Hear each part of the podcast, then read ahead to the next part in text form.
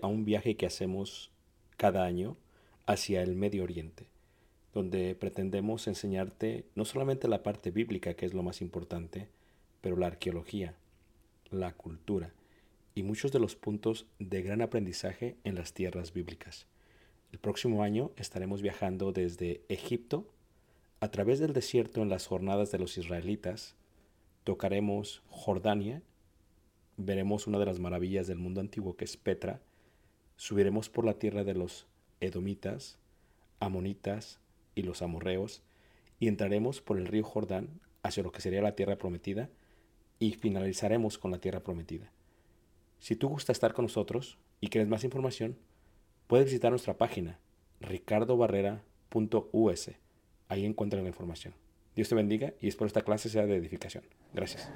Muy bien, estamos en Éxodo y estamos precisamente en la salida. Éxodo, en el capítulo 12 es donde nos quedamos en el inicio del calendario judío.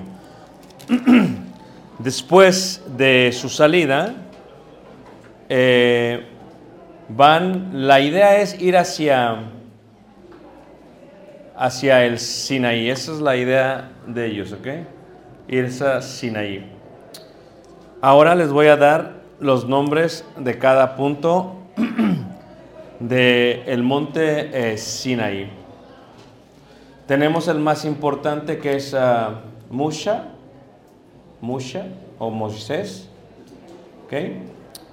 Eh, y los próximos van en orden, ¿ok? Catalina, número uno. Número dos, Sebir. Número tres, Serval. Y número cuatro, Um Somer. Um Somer. Creo que esta no se ve bien. Um Somer, ¿ok? Estos son los cinco puntos de el monte Sinaí. Dios pidió que los llevaran ahí. Dios había pedido que los llevaran ahí. Recuerdan que en Éxodo, cuando salen ellos finalmente, en el capítulo 15, 16, 17 vemos varios tipos hasta la llegada del Sinaí. Voy a dar solamente algunos, ¿ok? En Éxodo 16, por ejemplo, miramos el pan del cielo, que es el manaj. El manaj, que el nombre significa ¿qué es esto? ¿Qué es esto? ¿Qué es esto? Manaj. Es un tipo de Jesús, Juan capítulo 6, cuando él dice, vuestros padres recibieron el maná, pero yo soy el pan que descendió de dónde? Del cielo. Este es un tipo de Jesús. Luego, en Éxodo capítulo 17, vemos de igual manera en el desierto del Refidim. Si tú ves las 41 jornadas, no las voy a mencionar todas, en cada una de las jornadas se ve Cristo. No lo voy a decir todas, son muchos, ¿ok? Pero en cada una de las jornadas se ve Cristo. ¿Ok? La más importante es la eh, número 33 y la número 12 es la llegada al Sinaí. Son las más importantes. Entonces, ¿qué es lo que sucede? En el capítulo 17 se ve que él bebe o el agua que sale de la peña.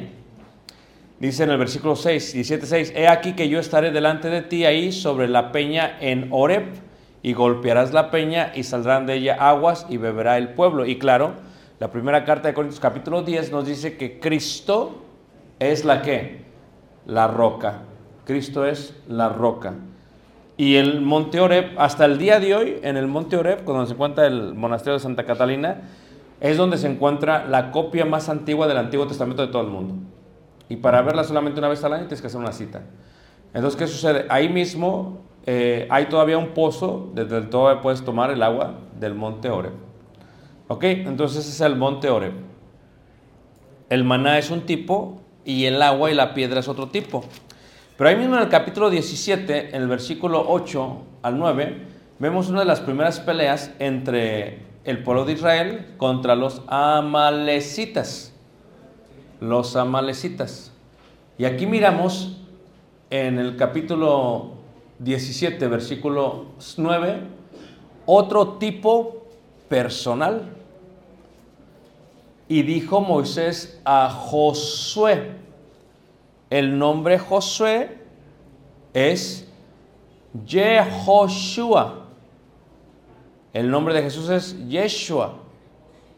Yehoshua Josué, Yeshua. Realmente Yeshua es Josué en, hebreo antiguo. Es el mismo nombre. Y Josué fue el que los introdujo a la tierra que prometida. Josué fue el que los dijo cuando tuvieron esta pelea.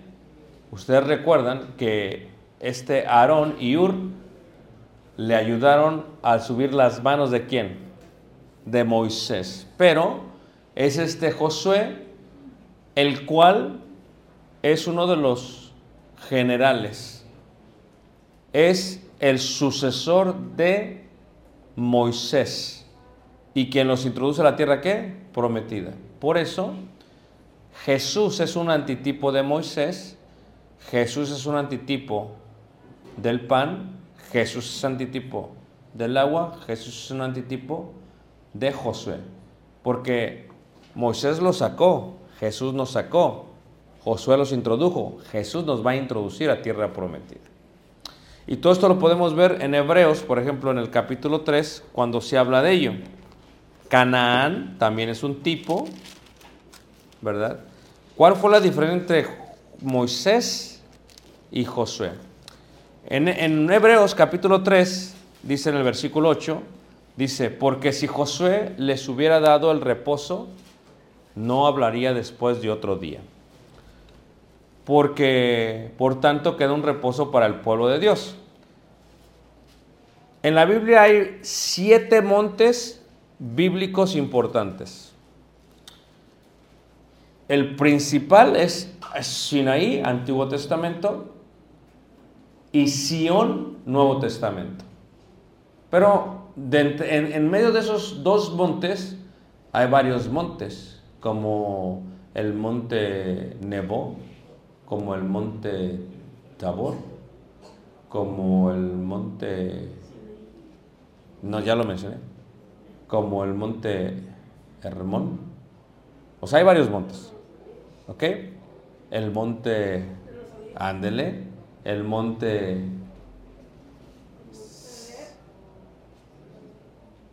No, ese es el Sinaí. El monte, ese es el Sinaí. El monte de tarea, de tarea. ¿Cómo se llama, hermana? Flor, flor. Sinaí, Sión y cinco montes en medio. ¿Por qué? Porque Sinaí representa el Antiguo Testamento, Sión al Nuevo Testamento y los cinco montes representan las, los cinco puntos de adoración desde el antiguo a la entrada de la tierra que prometida. Gerizim y Ebal, porque Gerizim es el monte de la bendición y Ebal es el monte de la maldición. Muy bien, pero regresando aquí al punto del reposo es que el monte Nebo es donde sube Moisés y Moisés ve la tierra prometida, porque si tú vas al monte Nebo, que se encuentra en el país de Jordán y el día de hoy, tú te paras en el monte Nebo. ¿Y qué ves? A mano izquierda abajo ves el mar muerto, luego ves el desierto de Judea, luego ves el río Jordán, luego ves el valle de Jordán, luego ves Jericó, ves todo eso, desde el monte se ve, pero si es un día claro que no haya mucha nube y ves hacia arriba, ves Jerusalén. Tres torres, ves Jerusalén. Desde el monte Nebo. Desde ahí se ve toda la tierra que prometida. Y Moisés no entró. Es un tipo de Jesús por la salida. Pero es un tipo del Antiguo Testamento porque se iba a quedar. ¿Quién los introduce? Yehoshua, Yoshua, Yeshua, Jesús. ¿Quién nos va a introducir al cielo? Jesús. ¿Cuándo nos va a introducir al cielo? Cuando venga otra vez. Porque queda un reposo para el pueblo de Dios. ¿Y cuál es el reposo? La tierra prometida, la Canaán celestial. ¿Ok? Y entonces en Éxodo capítulo 18, 17 vemos a Josué, el sucesor de Moisés. ¿Y cuántos eran? Los que entraron a tierra prometida, de todos los 600 mil varones que salieron. ¿Cuántos entraron? Dos. Uno de ellos es Caleb, Caleb que su nombre significa consagrado. Sí. Y en el hebreo Caleb no es con C. En el hebreo Caleb es con K. Caleb, que significa consagrado. No es Caleb, como los anglosajones dicen, porque Caleb significa perro. Es Caleb consagrado. Es diferente. No se mareen, no lo mezclen. Caleb, Caleb, Caleb en hebreo es consagrado. ¿Por qué? Porque fue Caleb y quién? Y Josué los que entraron a la tierra prometida. ¿Por qué? Porque son dos los que dan testimonio. ¿Cuántos testamentos? Dos. ¿Cuántos van a ir a predicar el Evangelio? De dos en dos. ¿Cuántos montes? Dos. Sinaí qué? Y Sión. O sea, esto es toda la vida. Entonces, lo que estamos viendo es aquí a Jesús en ello. Y luego miramos eh, en el capítulo 20 del Éxodo, miramos los 10 qué? Mandamientos. Los 10 qué? Mandamientos. ¿Listos? Anoji. 1, 2, 3. Anoji. Adonai. A ver, Anoji. Adonai. Eloeja. Asher. A ver, todo. Anoji. Anoji es yo soy, pero yo soy cuando habla Dios. Ani es yo soy cuando habla el ser humano. Yo puedo decir Ani, Mexicai. Ándele. Ani. Chilangui. A ver qué sí. ¿No? A ver, digan Ani. Monterrey. Regio Montaní. Ok. Entonces es Anoji Adonai Eloheja Asher Hachet Namahek Ermichat Mitak Amadim. ¿Listos? Más sencillo. Más sencillo. Yo soy Jehová tu Dios que te saqué de la tierra de Egipto de casa de servidumbre. El mandamiento número uno. Diez mandamientos. ¿Por qué diez? Es símbolo de gobierno o símbolo de ley. Ley. Por eso son diez mandamientos. Diez mandamientos, claro. Es la unicidad y la deidad. Es el Aleph, Beit, Hey. Entonces son los diez mandamientos. Se ve Cristo en los diez mandamientos totalmente. Porque yo soy Jehová, realmente ya hablamos de esto, yo soy Jehová, tu Dios. ¿Ah? Ustedes saben que el símbolo cristiano más antiguo de la iglesia primitiva es este.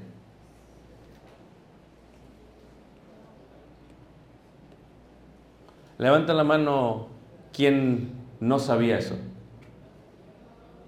Pues es el más antiguo. Y tú dices, ¿por qué? Porque aquí tenemos el nombre Jesús. A ver, lo voy a poner en, en griego. A ver, lo voy a poner otra letra porque si no se va a ver. Aquí está. Y Yeshu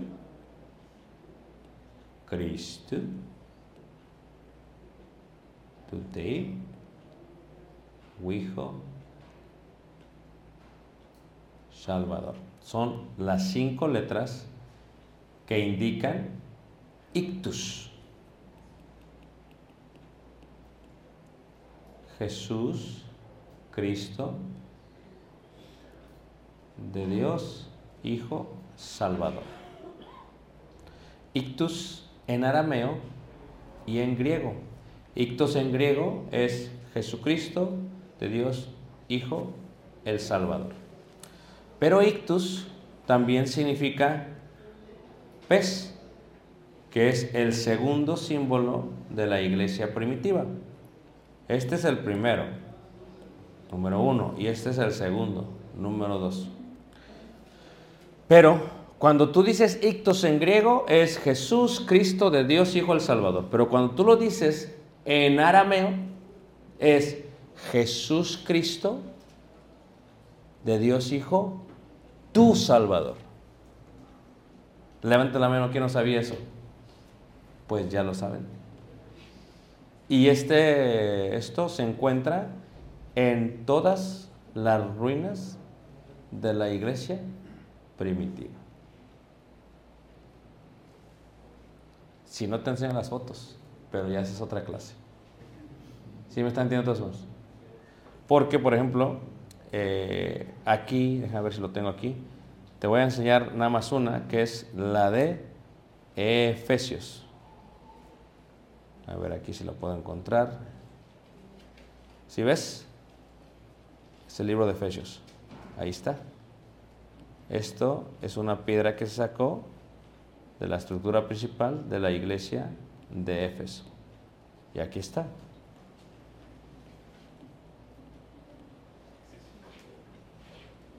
Por eso mi mochila dice, hermano, ¿qué significa eso? Pues ahí está, es lo que significa. La mano que me está siguiendo. Un símbolo antiguo, ¿ok? Entonces, ¿por qué digo esto? Porque esta idea de Jesús Cristo, de Dios Hijo el Salvador, tiene que ver con que yo soy Jehová tu Dios que te saqué de la tierra de Egipto. Esa es la misma idea.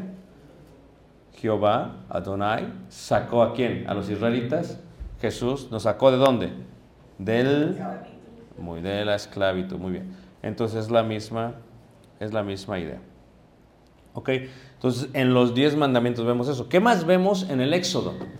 Vemos otra cosa que es muy importante. las primeras piedras se destruyen, tienen que regresar por otras piedras. Las primeras piedras son el Antiguo Testamento, las segundas son el Nuevo Testamento. ¿Cómo se le dice a este tipo de piedra? Estela, no de estela del nombre, estela, estela, ¿ok? Y ya vimos por qué. Por eso se muestran de esta manera, porque como Moisés vivió en Egipto, pues la gente dice que así tuvieron que haber sido los mandamientos, porque las leyes egipcias se ponen así y Moisés lo tuvo que poner así. Bueno, por eso lo ponen de esa manera, que no sabemos realmente cómo fueron, si fueron cuadrados o no, es la razón por la cual lo ponen de esa manera. Entonces, luego, ¿cómo vemos a Jesús en el Antiguo Testamento? Lo vemos en muchas partes. Por ejemplo, después de ello, empezamos a mirar las secciones. La sección sacrificial, ayer vimos cuatro puntos de ella. La sección judicial moral, 19 puntos. Y la sección ceremonial, 7, 7 puntos. 5 es número de gracia, gracia. ¿Cuántos libros en la Torah? ¿Ah? Cinco. ¿Cuántos montes entre el Sinaí y el Sión? Cinco. ¿Cuántos puntos de adoración en el Nuevo Testamento? Cinco. Entonces, cinco, cinco, cinco. Cinco puntos de la sección sacrificial, Antiguo Testamento. Más cinco puntos de adoración de la iglesia. Cinco más cinco, diez. Tienen que ser diez mandamientos porque son diez leyes. Pero ¿cuántos mandamientos en su totalidad en la Torah? Tenemos 600 qué? 13 mandamientos. Porque 6 más 1 es 7. Y 3, 10. Y 7 es número de perfección. Y ahí tenemos estatutos, decretos, preceptos y juicios. Eso no lo voy a explicar porque me tardaría mucho. Pero entonces tenemos en la ley eso. Y si les he explicado esto es porque con siete frutos bendijo Jehová a los israelitas. Trigo, cebada, higo, olivos, dátiles, uva y granada. Y la granada eh, es, eh, se cuenta que cuando tú ves una granada de Israel, que en, en febrero se dan muchísimas granadas, en promedio tienen 613 semillas adentro. Entonces, los antiguos creían que el ser humano tenía 613 músculos y huesos. Entonces decían, te vamos a servir a Adonai con los 613 mandamientos y en las 613 partes de mi vida te vamos a servir. O es lo que se conoce como el Shema, el Deuteronomio 6.4, donde dice, eh, oye Israel, Jehová vuestro Dios, Jehová qué? Uno es.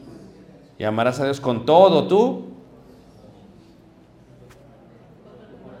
con toda tú, con todas tus, es con toda tu granada. ¿Sí? Entonces en este concepto lo tenemos de esa manera. Y estas leyes que se ven en Éxodo son esas.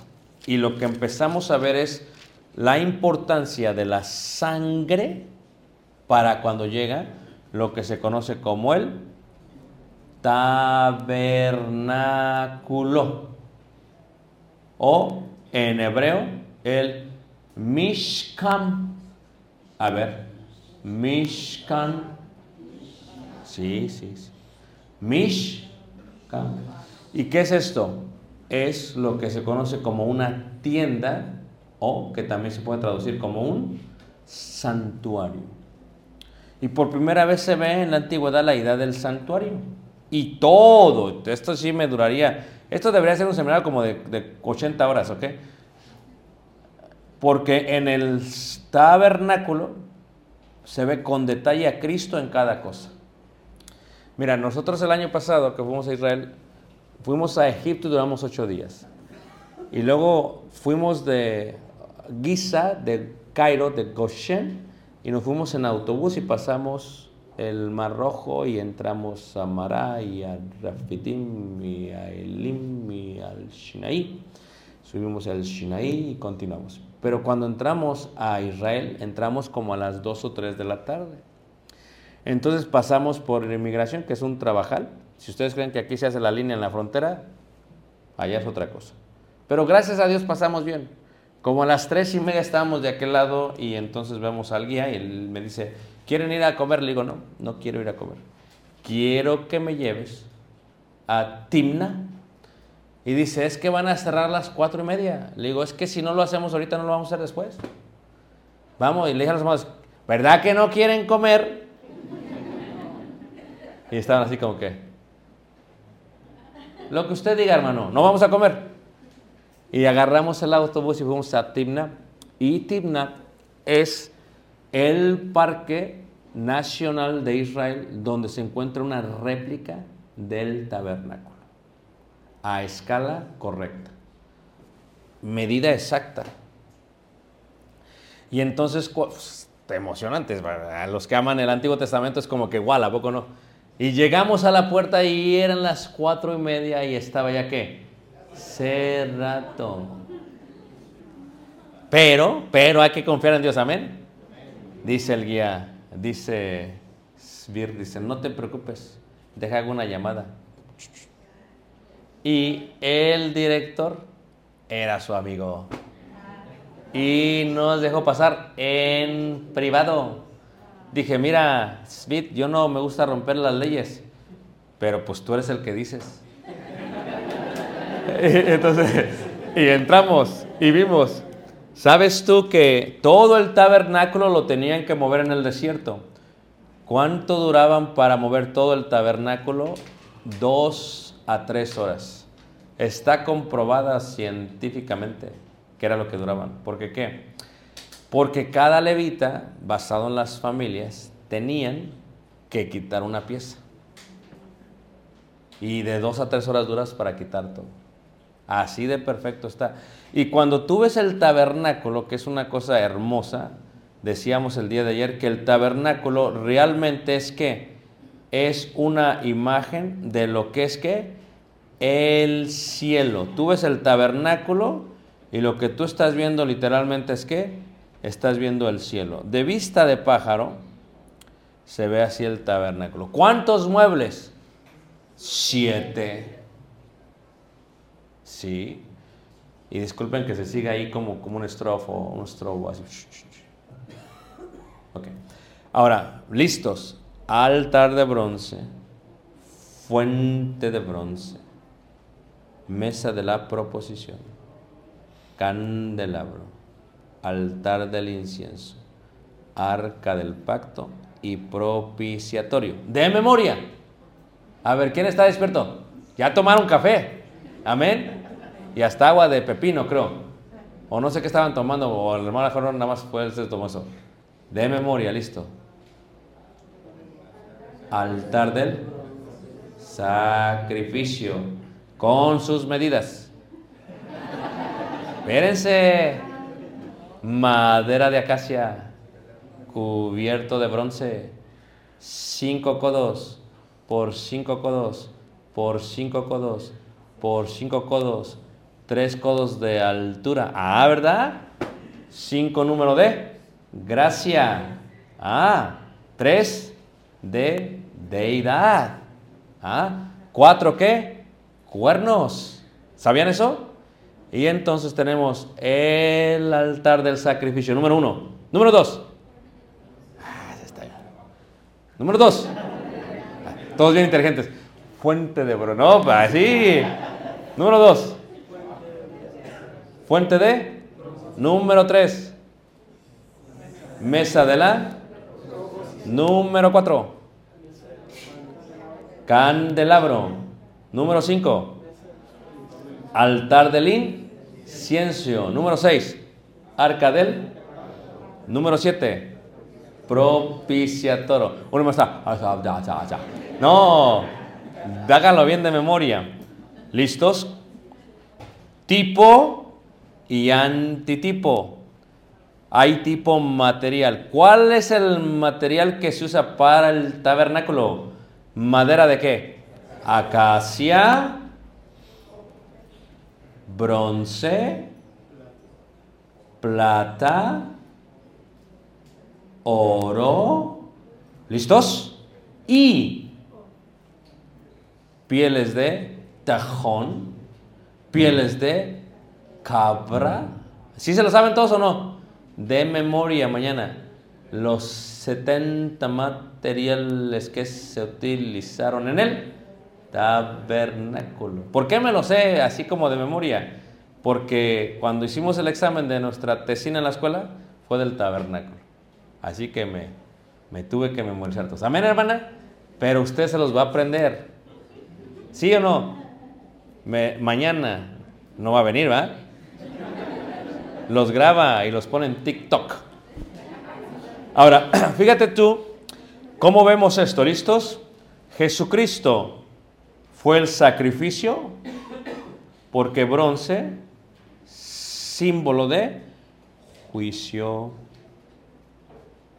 Madera de acacia, símbolo de humanidad.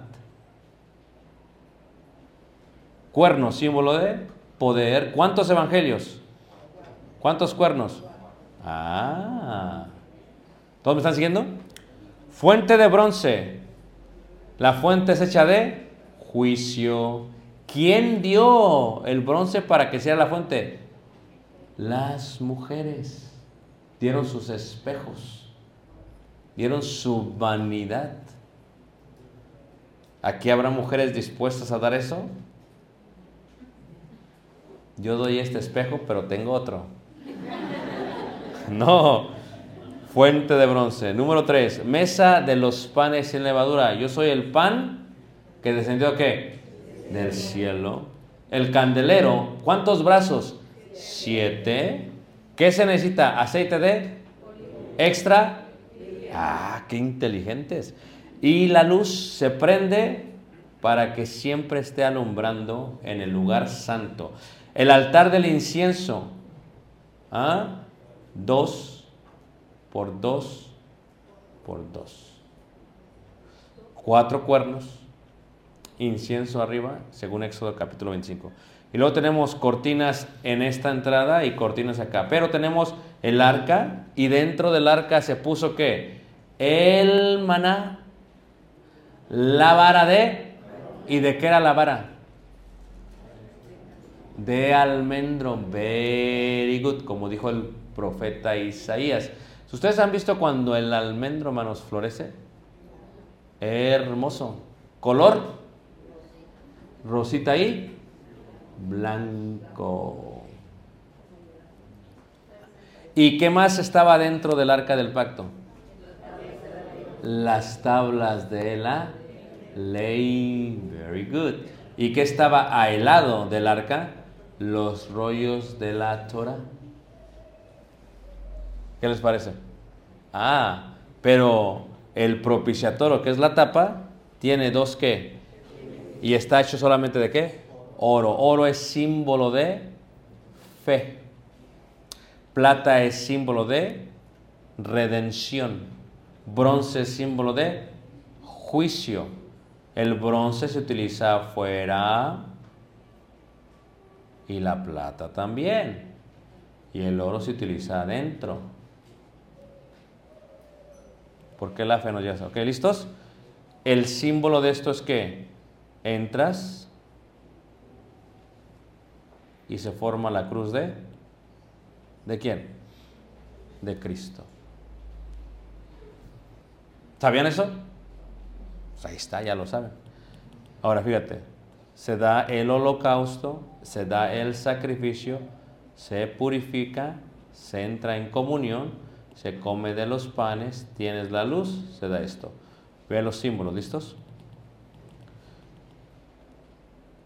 El arrepentimiento, el bautismo, la luz, la comunión de la sangre del Señor, la oración para entrar eventualmente al cielo. Uno, dos, tres, cuatro, cinco. ¿Ok? Entonces todo esto ya es numerología, ¿ok? Entonces, ¿qué es lo que pasa? Estás viendo aquí lo que es el tabernáculo. Ah, y adentro tienes colores. Púrpura, azul, blanco y carmesí. Púrpura, símbolo de realeza. Azul, símbolo del cielo. Blanco, símbolo de la santidad. Carmesí, símbolo del sacrificio. Y el tabernáculo es Jesús. Todo, todo es Jesús. ¿Por qué? Porque Jesucristo se sacrificó a sí mismo. Jesucristo es el agua de vida. Jesucristo es el pan que descendió del cielo. Jesucristo es la luz del mundo. Jesucristo es el olor fragante para Dios. Jesucristo, en él se encuentra escondido nuestra ley. Jesucristo es aquel que está entre los ángeles celestiales. Y cuando se colocaba sobre, sobre el propiciatorio, se ponía la sangre en forma de cruz para tocar las tres tribus, las tres tribus, las tres tribus, las tres tribus, las doce tribus de Israel. ¿Dónde la que me está siguiendo? Entonces, lo que estamos viendo en el tabernáculo, todo, todo es Cristo, Cristo en el tabernáculo. Aquí les digo un misterio que ya fue revelado. Eh, cuando vemos esto, si tú quieres ver el cielo, ese es el cielo. Ahí está el cielo. ¿Por qué? Y cuando ves Apocalipsis, ves los siete muebles del tabernáculo. Les voy a dar dos nada más, para que vean. Pero ustedes tienen que leer los 22 capítulos de Apocalipsis y luego buscarlos. Les voy a dar dos. Número uno, Apocalipsis 1, versículo. Apocalipsis 1, versículo. Dice ahí. Eh,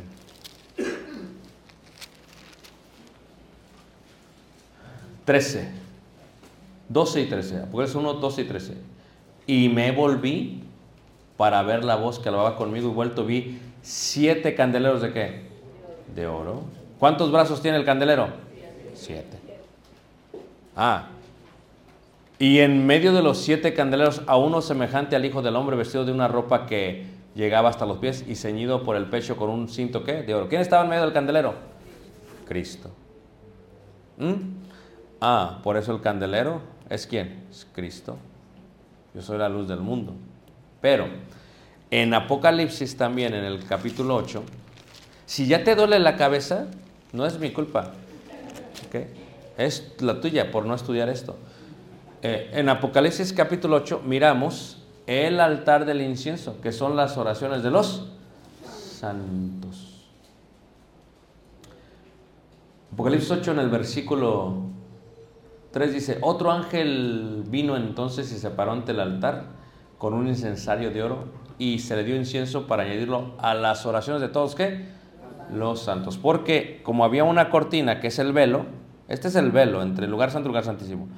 Entonces, cuando se hacía el incienso, el incienso entraba al lugar ¿qué? Santísimo.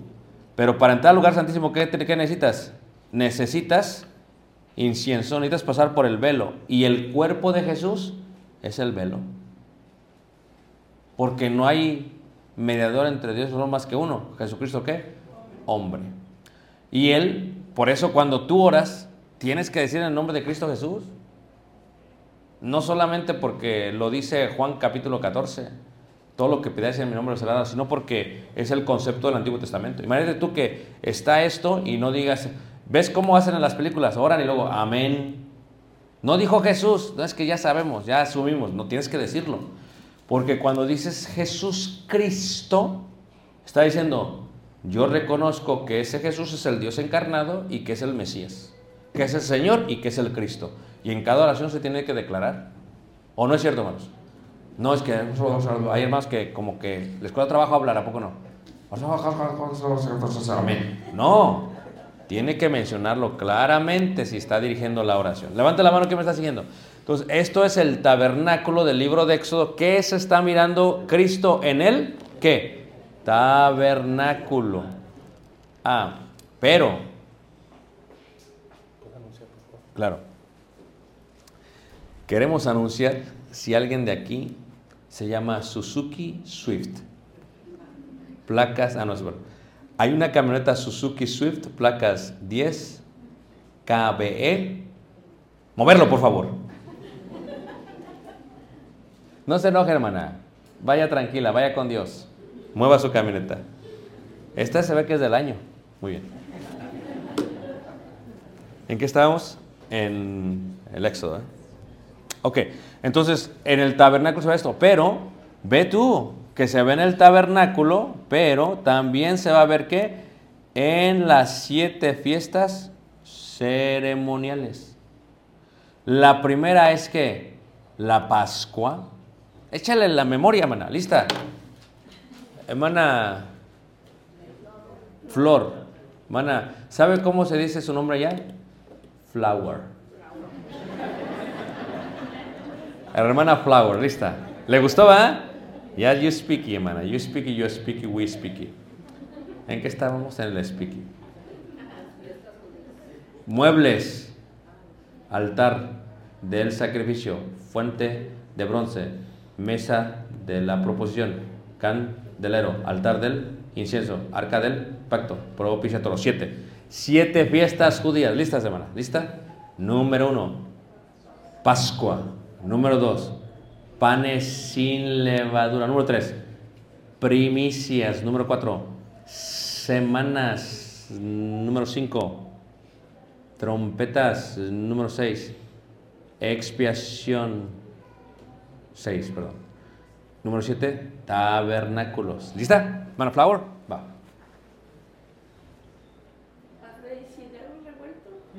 No, no, no, no. No, no, no. A mí, a ver, escuche. Si lo damos revuelto, pues la repruebo. ¿Por qué? Porque es en orden. Imagínese usted, ¿cuántos hijos tiene? Cuatro. Y los tiene en orden. No los revuelve, ¿a poco no? Bueno, eso también ya es otra cosa. ¿Listos, hermanos? De memoria, ¿listos? A ver. Espérense. ¿Muebles primero? Ya quieren adelantarse. Altar del madera de acacia y bronce, cuatro cuernos, 5, 5, 5, 5, 3, ¿ok? Número 2. ¿Y lo dieron las? El número 3. Mesa de los panes sin. Número 4. Cántela número 5. ¿Altar de qué? Del número 6. Número 7. Fiesta semana. A ver si es cierto. Una. Pascua. Dos. Panes. Tres. Cuatro. Semana. Cinco. Seis. Siete. En hebreo. Espérense. Amén. Pesach. Hakamatzi. Bikurim. Shefot. Shofarim. Yom Kippur. Sukkot. ¿Listos? ¿No? ¿Los reprobamos a todos, hermano? ¿No quieren aprender? ¿Quieren todo en español? No. Tiene uno que esforzarse. Pero como soy buena onda, se los voy a poner. ¿Qué les parece? ¿Listos? Listos, vamos a ver aquí. Denme un segundo porque ya estamos bien mareados. Adelante, más adelante. Va. ¿Listos? Pesach. Hat Hamatzah. Hak Hamatzah. No. Hak. Hagan de cuenta que dicen ja, ja. Número 3. Bikurim. Shebot. Shofarim. Yom Kippur. Sukkot. Otra vez. A ver, los ancianos. Pesach. No. Hak Hamatza. No, ja, ja, ja, ja. Haga de cuenta, ¿se acuerdan cuando, cuando cantaban rock? Haga de cuenta que sí. Número 3. Bikurim. Wow, qué inteligentes. Número 4. Wow, Shabot. Número 5. Shofarim, porque shofar es cuerno. Número 6. Yom Kippur. Número 7. Sukkot. Con las fechas. Amén. ¿Son ancianos o no? Listos, listos, ¿va? Número uno es Pesach, Pascua, fecha 14 del mes de Nisan. Número dos, Hamatzah, panes sin levadura, del 15 al 22 del mes de Nisan. Número tres, Bikurim, tiene que ver con las primicias y ustedes le van a seguir. Amén. No, es que échale ganas. En todas las fiestas ceremoniales está Jesús. Está Cristo. En el Pesaj Jesús es el Cordero. En los panes senador Jesús es el pan que descendió del cielo. En las primicias Jesús es el primogénito de entre los muertos. En las semanas Jesús es el cumplimiento de las semanas, el jubileo. 7 por 7, 49 más 1, 50. En griego, Pentecostés es 50. Y claro, ¿por qué? Porque así es. En las trompetas está Jesús. ¿Por qué? Porque va a regresar con voz de mando, con sonido de trompeta. Número 6. Él es nuestra expiación. ¿O no es esa nuestra expresión? Y número 7, Él nos dio el tabernáculo, porque cuando dice, vi un cielo nuevo y una tierra nueva, y cuando continúa dice, una que era semejante a una esposa ataviada para su marido, y cuando sigue dice, entonces vi el tabernáculo de quién? De Dios con los hombres. Siete. En las siete está Cristo, ¿qué? Jesús. Levanta la mano que me está siguiendo. Y entonces estamos en Éxodo, mirando esto con detalle viendo el tabernáculo. De esto tengo mucho que decir y poco tiempo de explicar, pero de tarea mañana.